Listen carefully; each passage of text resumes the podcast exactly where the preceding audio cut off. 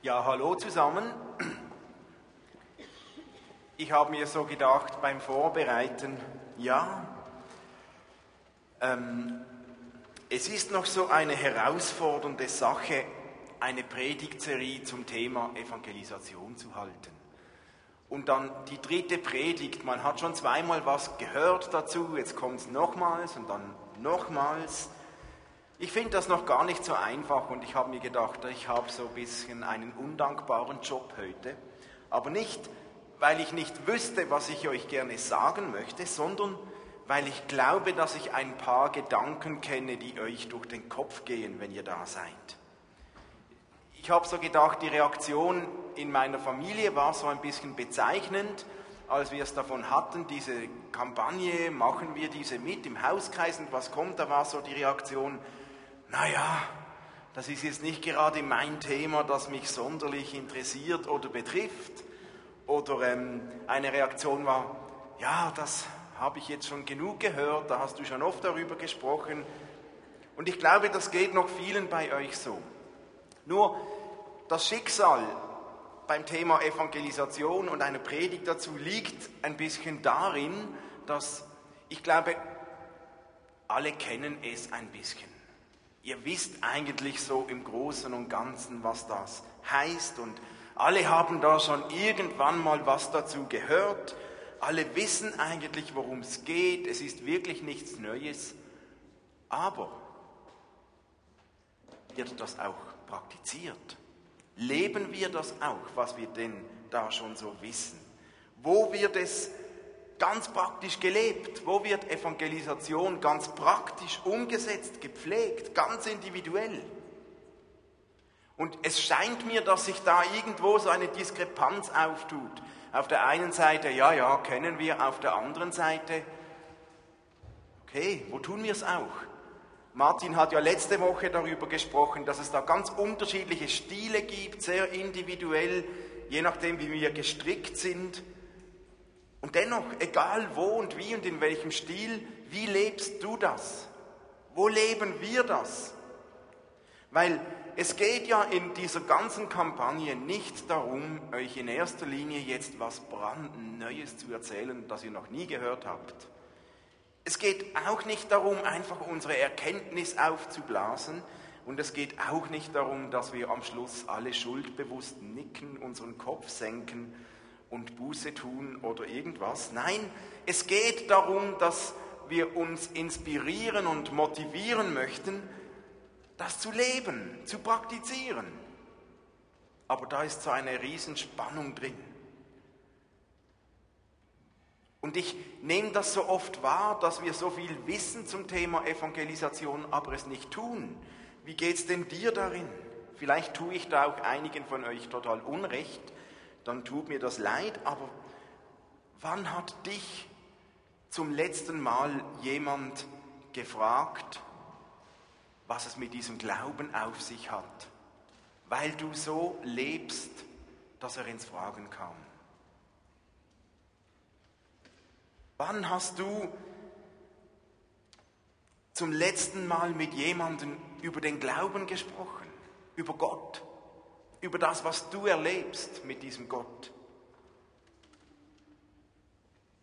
Wann konntest du zum letzten Mal mit jemandem beten, der Gott in sein Leben einladen möchte? Hast du das schon mal erlebt? Wann hast du es zum letzten Mal erlebt? Ich habe mir überlegt, wann ist zum letzten Mal jemand bei uns im Gottesdienst zum Glauben gekommen? Warum nehmen die Kirchenaustritte so zu? Warum verliert der Glaube an Attraktivität? Ich glaube, es hat etwas damit zu tun, weil wir zu viel über Evangelisation wissen und dabei zu wenig leben und tun.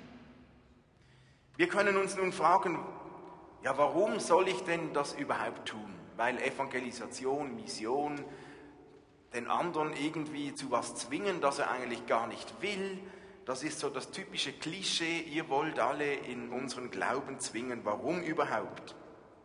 Es muss doch gar nicht sein. Aber so wie wir nicht in Frage stellen, dass zum Glauben gehört, dass wir beten, So wie für uns völlig klar ist, dass wir in der Bibel lesen, so sollte es auch völlig klar sein, dass das Thema Evangelisation bei uns ein Thema ist. Weil, und wir haben zu Beginn der Kampagne bei der ersten Predigt die Antwort auf das Warum sollte das ein Thema sein, ganz stark hier vorne auch stehen gehabt an der Leinwand. 1. Timotheus 2, 4, wir haben gelesen, Gott will, dass alle Menschen gerettet werden und seine Wahrheit erkennen. Es ist Gottes Wunsch. Ich meine, Gott könnte sich ja problemlos von sich aus den Menschen zeigen. Dazu brauchte er uns ja eigentlich nicht. Gott hätte uns ja nicht nötig, um sich Menschen zu zeigen und um Menschen zu gewinnen. Aber Gott will nicht ohne uns. Gott will nicht an uns vorbei einfach nur mit Menschen in Kontakt kommen. Gott hat sich entschieden, er möchte mit seinem Bodenpersonal zusammenarbeiten. Und das sind wir, sein Bodenpersonal. Ich bin total überzeugt, dass Gottes Wunsch, dass alle Menschen ihn erkennen, eines der größten und brennendsten Anliegen auf dem Herzen Gottes ist. Weil Gott uns geschaffen hat, weil Gott seine Geschöpfe liebt, weil Gott sich danach sehnt, mit uns Menschen in Kontakt zu kommen, weil Gott sich danach sehnt, Gemeinschaft zu haben mit seinen Geschöpfen, mit den Menschen. Und darum geht es in unserer Kampagne. Wir möchten uns inspirieren, so in die Gänge zu kommen, ermutigen, unseren Glauben so zu leben, dass Menschen dadurch auf Gott aufmerksam werden, dass Menschen Gott finden. Jetzt, heute ist in unserer Kampagne das Zentrale oder einer der ganz zentralen Gedanken ist, hey, wenn wir über Evangelisation reden, dann geht es nicht um ein Programm. Es geht nicht zuerst um unsere Kampagne. Es geht nicht um eine Strategie. Es geht auch nicht um Gemeindewachstum. Es geht nicht darum, dass wir möglichst viel Erfolg haben. Es geht nicht um Geld. Es geht um Menschen. Es geht um Menschen um uns herum. Und weil es um Menschen geht und nicht um irgendwelche Strategien, geht es darum, dass Menschen diese Liebe von Gott erkennen, dass Menschen die Wertschätzung Gottes für uns Menschen erkennen. Das tönt so simpel, natürlich geht es ja um Menschen, aber wir vergessen das manchmal so schnell. Und wir können das so schnell vergessen. Und so schnell passiert es uns, dass wenn wir über Evangelisation reden, dass man sich nur noch um die Strategien dreht und dann werden Menschen so zum Bekehrungsobjekt. Hauptsache, wir können möglichst viele gewinnen, als Mittel zum Zweck oder als Opfer einer Missionsstrategie. Das wäre total falsch. Übrigens, ähm, ich mache da heute in einer Studie mit, ich wurde angefragt, in einer Studie mitzumachen von einem theologischen Seminar. Die wollen eine Studie machen, wie die Gottesdienstbesucher während einer Predigt aussehen. Also den Gesichtsausdruck während einer Predigt und dann machen verschiedene Pastoren so Fotos und eine ausgewählte Galerie wird dann genommen und wird schließlich veröffentlicht und darum Entschuldigt mich, wenn ich schnell, aber nicht künstlich, Marcel, einfach normal, so wie du auch immer reinschaust während der Predigt. Ja, das ist gut. Dann haben wir noch den Simon. Ja. Ist nicht so schlimm, das ist dann vielleicht noch jemand auf dieser Seite. Ihr müsst jetzt einfach so reinschauen, wie ihr normalerweise reinschaut auch ohne Foto, einfach so während der Predigt. Ja, Martin nehmen wir noch, genau. So. Ja, das ist mal für den Moment gar nicht so schlecht. Ich weiß nicht, wie es euch geht. Ah, hier nehmen wir noch die Melder, nehme ich noch. Nein, nein, du winkst mir normalerweise auch nicht zu während der Predigt. Sollte schon, ja, das ist nicht schlecht. Genau. Ich weiß ja nicht, wie es euch so geht. Oh, hier hinten nehme ich noch jemanden. Ich habe ja ein bisschen ein, ein Objektiv. Weiß nicht, wie sich das anfühlt. Oh, Tina, ja, das geht gut.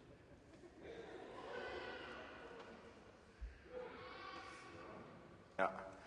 Ähm,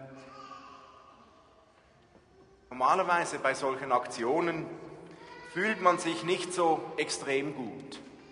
Vielleicht ist man gerade ein bisschen geblendet zwischendurch vom Blitz.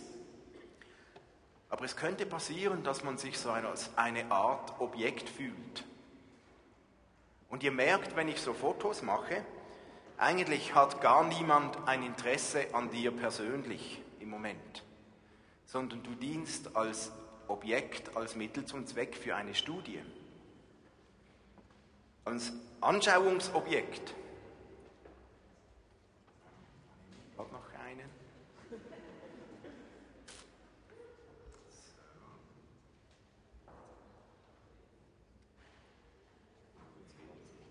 Also normalerweise fühlt man sich nicht so extrem gut, wenn man nur als Anschauungsobjekt betrachtet wird. Aber geht es uns nicht oft genauso? Weil eigentlich ist es so etwas von nicht wertschätzend, wenn man nur missbraucht wird für eine Studie, für ein Projekt. Aber eigentlich sehnen wir uns doch danach, dass wir wertgeschätzt werden, dass jemand uns wahrnimmt, dass jemand ein ehrliches Interesse an mir hat. Wie anders ist es, wenn ich sage, ich mache ein Foto von meiner Frau, weil ich sie so sehr gern habe. Und ich finde, ja, und ähm, ich hätte gerne ein Foto, damit ich es immer bei mir habe, damit ich dich sehe, damit ich dich nicht vergesse. Auch wenn ich am Arbeiten bin wenn ich, ich bin so begeistert von dir, ich brauche ein Foto. Es ist eine andere Art von Wertschätzung. Aber einfach so mitzumachen in einer Studie, in einem Projekt, das ist nicht so angenehm. Das ist ein, ein anderes Signal an Wertschätzung. Aber genauso fühlt man sich so schnell, wenn man ein Objekt der Evangelisation wird. Wenn man ein Mittel zum Zweck wird für Gemeindewachstum. Wenn man als Mittel zum Zweck behandelt wird um irgendeine Erfolgsstatistik auszufüllen, wie viele Leute zum Glauben gekommen sind. So fühlen sich Menschen, wenn wir darin hineinfallen, nur blindlings zu evangelisieren und ohne persönliche Wertschätzung, ohne persönliche Wahrnehmung von Menschen. Und das geschieht uns Christen manchmal so ganz schnell. Es geht bei Evangelisation in erster Linie Wertschätzung für Menschen und nicht um Strategien und Projekte. Es geht um die Liebe Gottes für Menschen. Es geht darum, dass wir uns investieren in Menschen, nicht damit sie unserer Studie dienen, sondern damit sie etwas erleben und spüren dürfen von der Wertschätzung Gottes für uns Menschen. Und wenn wir lesen, was Jesus gesagt hat zum Umgang mit Nächstenliebe, dann ist das keine Option, sondern ein Muss, das Zentrum. Anderen Menschen etwas zeigen von Gottes Liebe ist keine Option. Das ist das Zentrale. Unser Evangelisationsstil, wie wir das tun, ist dabei sekundär. Im weitesten Sinn könnte man sagen, es geht immer um Wertschätzung, weil Gott uns Menschen liebt. Und man könnte sagen, Evangelisation ist nichts anderes, als anderen Menschen etwas ganz praktisch von Gottes Liebe zeigen. Anderen Menschen zeigen, wie sehr Gott uns liebt, wie sehr Gott uns Menschen wertschätzt. Das ist unsere Job Description als Christen. Anderen Menschen zeigen, wie sehr Gott sie liebt. Und Gott will uns gebrauchen dass wir das tun. Das ist keine Option für uns Christen, das ist das zentrale Gedankengut, das Gott auf dem Herzen liegt. Das Problem, das wir haben, ist, dass wir manchmal, wenn ich schaue, wie investieren wir, wie tun wir das, dass wir Menschen zeigen, wie Gottes Liebe ist, dann tun wir das oft so sehr bruchstückhaft. Manchmal zeigen wir, ja, ein klein bisschen, ein klein wenig, ein Tröpfchen, wenn es mir gerade gut geht, aber großzügig, jemanden großzügig zeigen, was Gott, wie Gott uns liebt, das fällt uns manchmal so schwer. Und ich habe da nochmals was mitgebracht. Habe da eine Schachtel mit feinen Pralinen. Mach die mal auf. Und habe gedacht, wer möchte denn so eine Praline? Ja, welches nehme ich hier? Wer möchte eins? Ja? Komm, kannst. Jemand muss eins holen kommen. Also, du kriegst es gerade, aber ein bisschen viel. Moment, sonst reicht es nicht für alle. Breche ein, ein, eine Ecke ab oder ja, vielleicht esse ich es auch selbst. Ja. Ja, nein, das ist schon noch zu viel. Ich, ne- es genügt, sonst habe ich nachher nichts mehr. Oh, das gibt da recht Krümel. Nimm mal dieses kleine Stück hier. So, das reicht. Ja, nicht, dass ich noch zu kurz komme. Alles voller Krümel hier.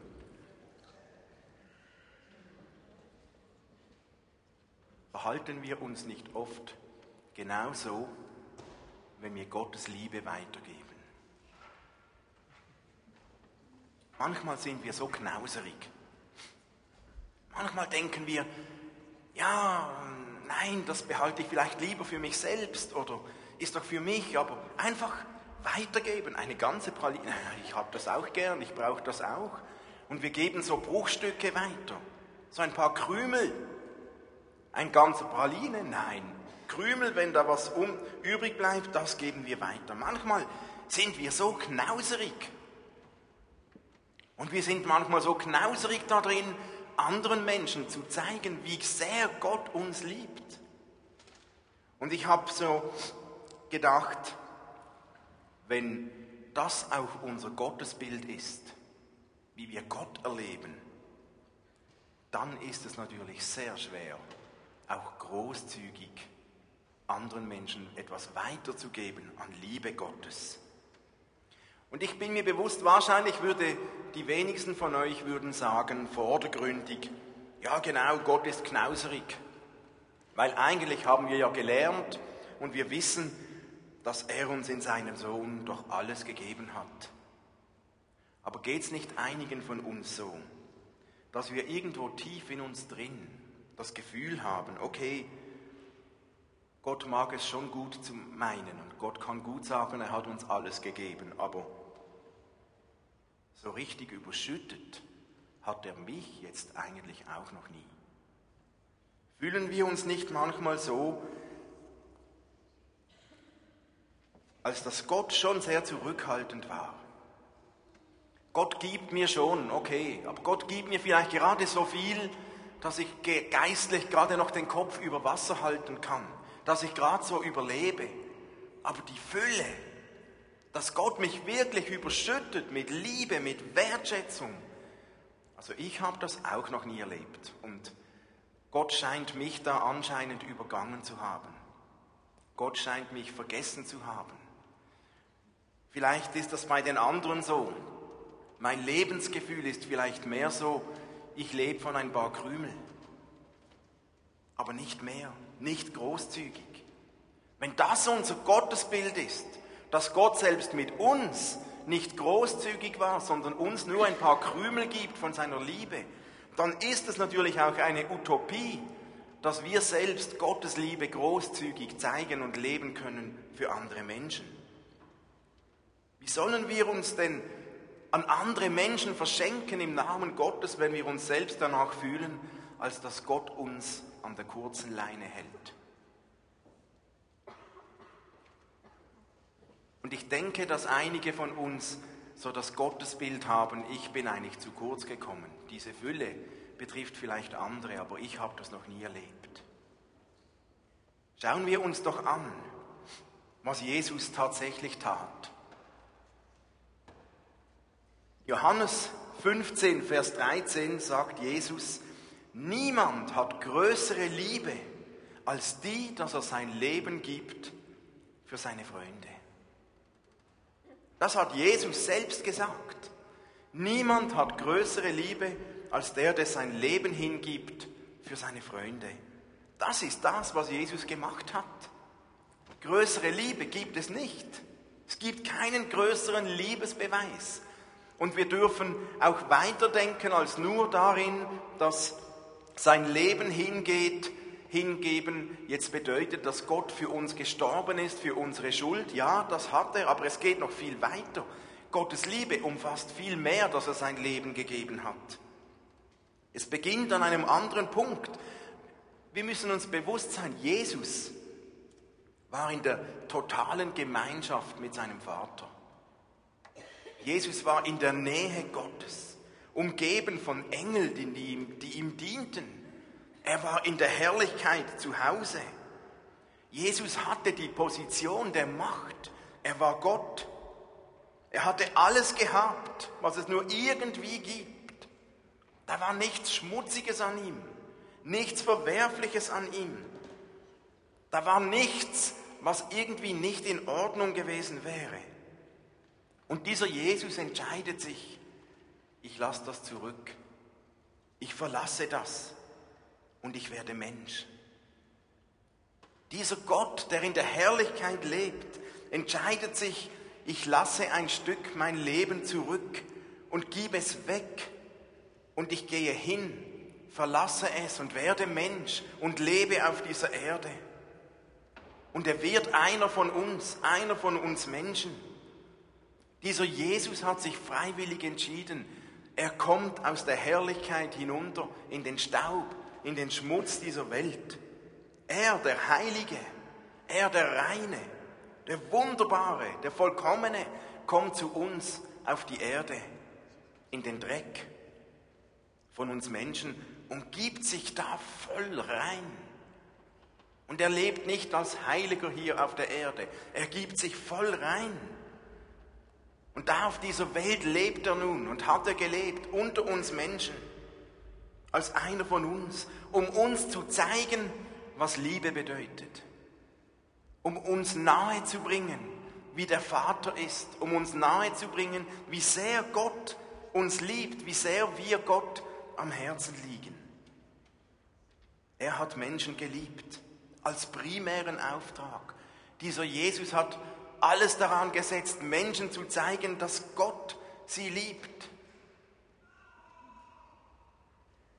Und er kam zu denen, die am Rand der Gesellschaft waren, nicht zu den super frommen und Heiligen, die alles im Griff haben. Er kam zu denen, die verstoßen wurden, zu denen, die am Rand lebten, zu denen, die schwach waren, zu denen, die verstoßen waren, die arm waren. Und er hat sie aufgerichtet. Er hat ihnen Wert gegeben. Er kam zu denen, die am Boden zerstört waren, und er hat sie erhoben. Er kam zu denen, die krank waren, und er hat sie geheilt. Er kam zu denen, die einsam waren, und er gab ihnen Wertschätzung durch diese Liebe des Vaters. Jesus hat sich mit Haut und Haaren reingegeben in dieses Leben auf der Welt bis zum letzten Blutstropfen. Und er hat alles, alles von sich gegeben. Er hat nichts zurückbehalten, damit wir leben können, damit wir ein bisschen besser verstehen, wie sehr Gott uns liebt. Jesus hat sich in uns investiert. Größere Liebe hat niemand als der, der sein Leben hingibt für seine Freunde, hat Jesus gesagt. Jesus hatte ein Ziel, Jesus hatte eine Strategie. Und wisst ihr, wie die heißt? Die Strategie von Jesus heißt, wie kann ich diesen Menschen die größtmögliche Liebe zeigen? Wie kann ich den Menschen die größtmögliche Liebe bringen? Dass sie sehen können, wie der Vater ist. Das war seine Mission, das war seine Strategie, das ist es, was er gemacht hat mit seinem ganzen Wesen. Hey, und Jesus hätte alle Möglichkeiten, alle Optionen offen gehabt. Er hat ja alle Macht gehabt, das auch anders anzugehen. Aber er hat sich entschieden, sein Leben zu lassen für uns und sich selbst einzuschränken. Wenn wir das verstehen, wisst ihr, was das heißt? Das heißt, dann nehme ich diese Pralilenschachtel und drücke sie ihm einfach in die Hand. Die ganze Schachtel. Und ist voll, außer einem halben, das ich schon angeknabbert habe. Und wenn du dann das Gefühl hast, oh je, jetzt habe ich ja nichts mehr. Jetzt reicht es für mich nicht. Ihr könnt es nachher weitergeben. Halt, halt, stopp. Sonst hört mir niemand mehr zu.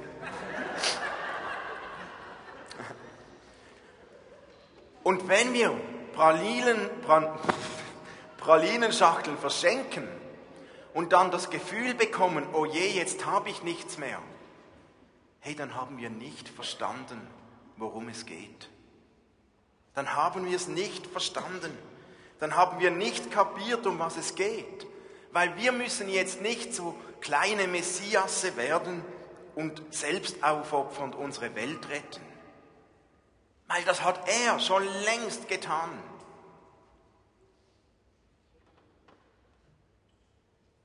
Und jetzt lebt dieser Jesus in uns. Und seine Kraft lebt in uns drin. Und das ist das Geheimnis. Wenn ich eine Prali, Prali, wenn ich eine Pralinenschachtel verschenke, dann darf ich wissen, da hinten, da stehen Bergen von Pralinenschachteln bereit. Und da hat es noch unendlich viele, genug für mich. Und Jesus wartet nur darauf, mir eine neue zu geben. In der Wirklichkeit ist es genau so. Wenn wir denken, ich verschenke jetzt Liebe und Wertschätzung, und das Gefühl bekommen, oh, dann komme ich zu kurz, dann habe ich doch zu wenig, dann haben wir es nicht verstanden, weil in Wirklichkeit ist dieser Jesus da. Er lebt in uns und er wartet nur darauf, uns selbst wieder zu beschenken und uns selbst wieder zu füllen mit seiner Liebe, mit seiner Wertschätzung, damit wir weggeben können. Da ist dieser Jesus, der gibt mir permanent damit ich Liebe weggeben kann und weitergeben kann. Und ich kann euch sagen, es ist ein elender Stress, es ist ein elender Krampf und wir werden mit unseren Kräften zugrunde gehen, wenn wir das Gefühl haben, wir müssen jetzt einfach alles geben, ohne etwas zurückzubekommen von Jesus. Wenn wir das Gefühl haben, wir müssen es jetzt erzwingen, das macht uns kaputt in kürzester Zeit. Aber wenn wir wissen, da ist dieser Gott, da ist dieser Jesus, der für uns ist, der in uns lebt, der uns immer wieder füllt, der in uns lebt, dann dürfen wir weitergeben, weil wir selbst immer wieder erfüllt und gefüllt werden von dieser Liebe Gottes. Jesus, von dem es heißt, größere Liebe gibt es nicht als der, der sein Leben gegeben hat. Der lebt in uns. Dann müssen wir nicht krampfhaft selbst versuchen, unsere kleinen eigenen Ressourcen anzuzapfen und ein paar Krümel weiterzugeben. Wir können auf sein Herz zurückgreifen, in uns. Wir dürfen auf seine Ressourcen zugreifen, in uns drin. Jesus lebt in uns. Und Jesus, der hat gesagt im Lukas-Evangelium, als die Sünderin seine Füße salbte mit Öl und die alle rundherum haben gesagt, du bist sowas von verschwenderisch, geht's noch? Jesus hat gesagt, wem viel vergeben wurde, der liebt viel. Ein Mensch, dem jedoch nur wenig vergeben wurde, zeigt auch wenig Liebe. Wenn ich verstanden habe, was Gott mir vergeben hat, Wenn ich verstanden habe, wow, was Gott in mich investiert hat, was Gott mir gibt, dann kann ich anfangen, andere zu beschenken mit derselben Liebe. Wenn mir bewusst wird, hey, ich bin nicht besser, auch ich habe die Weisheit nicht mit Löffeln gefressen, ich bin nicht besser als andere Menschen. Wenn mir bewusst wird, dass ich durch Gottes Liebe lebe, weil er mich beschenkt, dann werde ich nicht von oben herab mit Menschen irgendwie sie versuchen zu zwingen, damit sie, dann werde ich ihnen auf derselben Ebene begegnen können und sagen, hey, schau, was ich gefunden habe, das steht dir auch offen. Wenn ich verstanden habe, dass ich nur durch Gnade leben kann, dann habe ich keinen Grund, stolz zu sein. Dann habe ich keinen Grund, mich zu schämen, zu diesem Gott zu stehen sondern dann teile ich das Wissen um die Quelle dieser Liebe mit anderen Menschen. Jesus hat es gesagt, er hat gesagt, nicht ihr habt mich erwählt, sondern ich habe euch erwählt. Ich habe euch dazu berufen, hinzugehen, Frucht zu tragen, die Bestand hat. Es tut uns gut, wenn wir uns bewusst sind, er hat mich erwählt. Er hat mich berufen und nicht ich ihn. Dann wird uns auch bewusst, dass ich alles geschenkt bekommen habe von diesem Gott. Meine innere Kraft, meine Stärke, meine Liebe, die ich habe, ist nicht aus meinem Sein gewachsen, sondern ich wurde beschenkt durch ihn, weil er mich erwählt hat, weil er mich berufen hat. Und dann ist es auch einfach, was ich bekommen habe, weiterzugeben dann darf ich Annahme, Wertschätzung, Liebe weitergeben.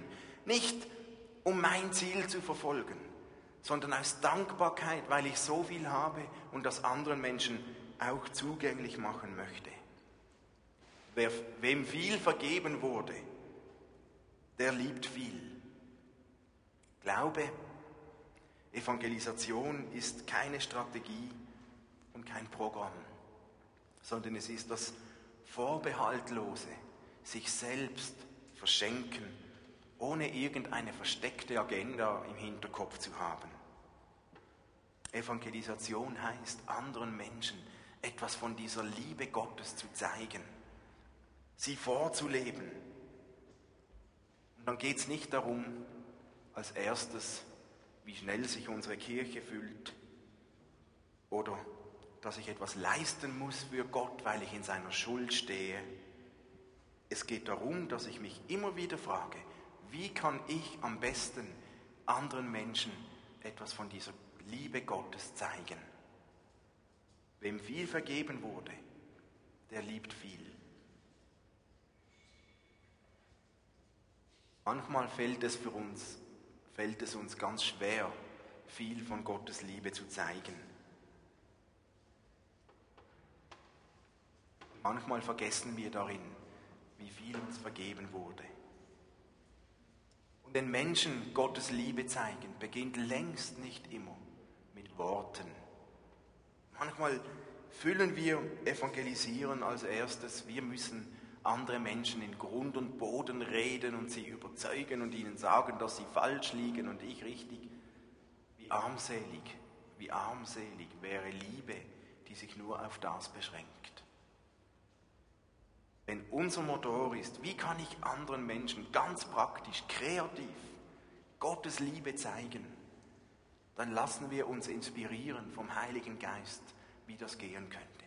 Vielleicht ist es dann diese Grillparty und ich mache ein Bombenfest für meine Freunde. Nicht, um sie zu überreden, hierher zu kommen oder sofort auf die Knie zu fallen, sondern um ihnen zu zeigen, dass da jemand ist, der sie wertschätzt und weil Gott mich gebrauchen möchte, um diesem Menschen Wertschätzung zu vermitteln.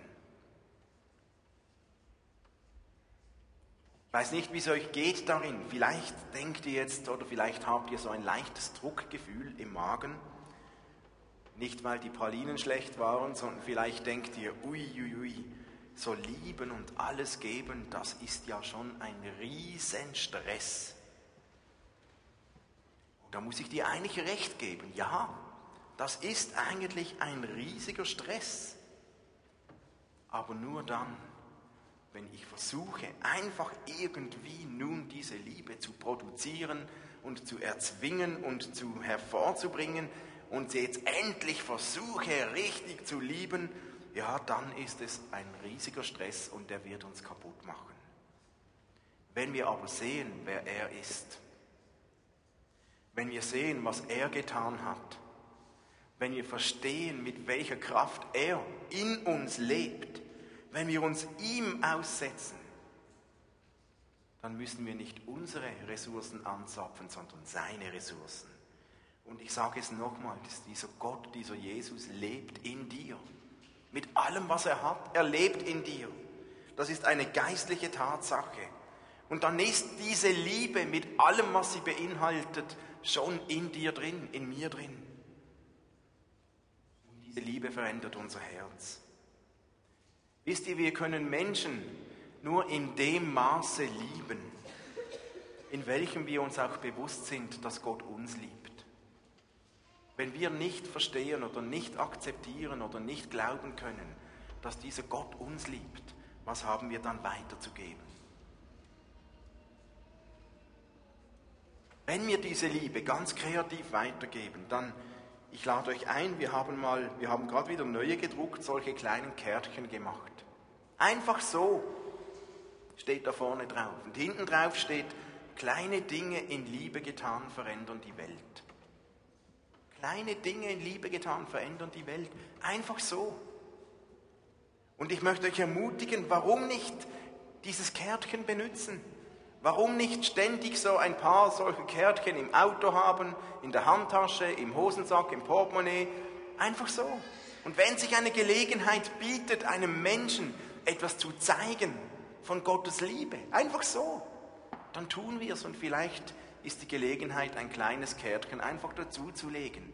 Einfach so, weil kleine Dinge in Liebe getan die Welt verändern. Ich habe vor einiger Zeit ein E-Mail bekommen von einer Frau, die kannte mich nicht, die hat uns gemailt und hat gefragt, sie hätte etwas ganz tief Bewegendes erlebt. Sie war in der Stadt und sie hat irgendwo ihr Fahrrad abgestellt. Und sie hatte einige große Fragen und als sie zurückkam, war irgendwo einkaufen, da fand sie auf ihrem Fahrrad ein, ein, eine kleine Schachtel Pralinen oder Schokolade und ein Kärtchen drauf, einfach so. Und sie hat sich, hinten drauf ist die Adresse von der Vineyard Basel und sie hat mir geschrieben, ob ich wüsste, von wem das kam. Und sie hat mir lange geschrieben, was das in ihr ausgelöst hat. Eine kleine Praline, Derjenige oder diejenige, die das auf diesem Fahrrad parkiert hat, hat die Person gar nicht gesehen, auch nicht gekannt. Aber das hat was ausgelöst und die Frau hat mir geschrieben, in welchen Fragen sie drin ist und wie das genau die Antwort war auf eine ihrer ganz großen Fragen und wie tief bewegt sie war und sie möchte der Person von Herzen danken. Einfach so. Kleine Dinge in Liebe getan verändern die Welt. Ich möchte euch eine Aufgabe mitgeben in die nächste Woche. Ihr habt letztes Mal, diejenigen, die da waren und diejenigen, die nicht da waren, ihr könnt das gerne nachholen, so ein kleines VIP-Kärtchen bekommen. Da haben wir draufgeschrieben, drei Personen, für welche wir beten möchten. Und ich möchte euch einladen, nehmt doch eine dieser Personen in der nächsten Woche und überlege dir, wie kannst du dieser Person in der nächsten Woche ein klein bisschen ganz praktisch etwas von Gottes Liebe zeigen? Einfach so.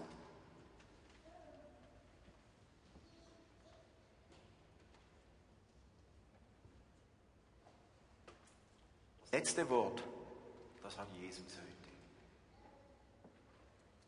Niemand hat größere Liebe als die, dass er sein Leben lässt für seine Freunde. Dem viel vergeben wurde, der liebt viel. Ein Mensch, dem jedoch nur wenig vergeben wurde, zeigt wenig Liebe.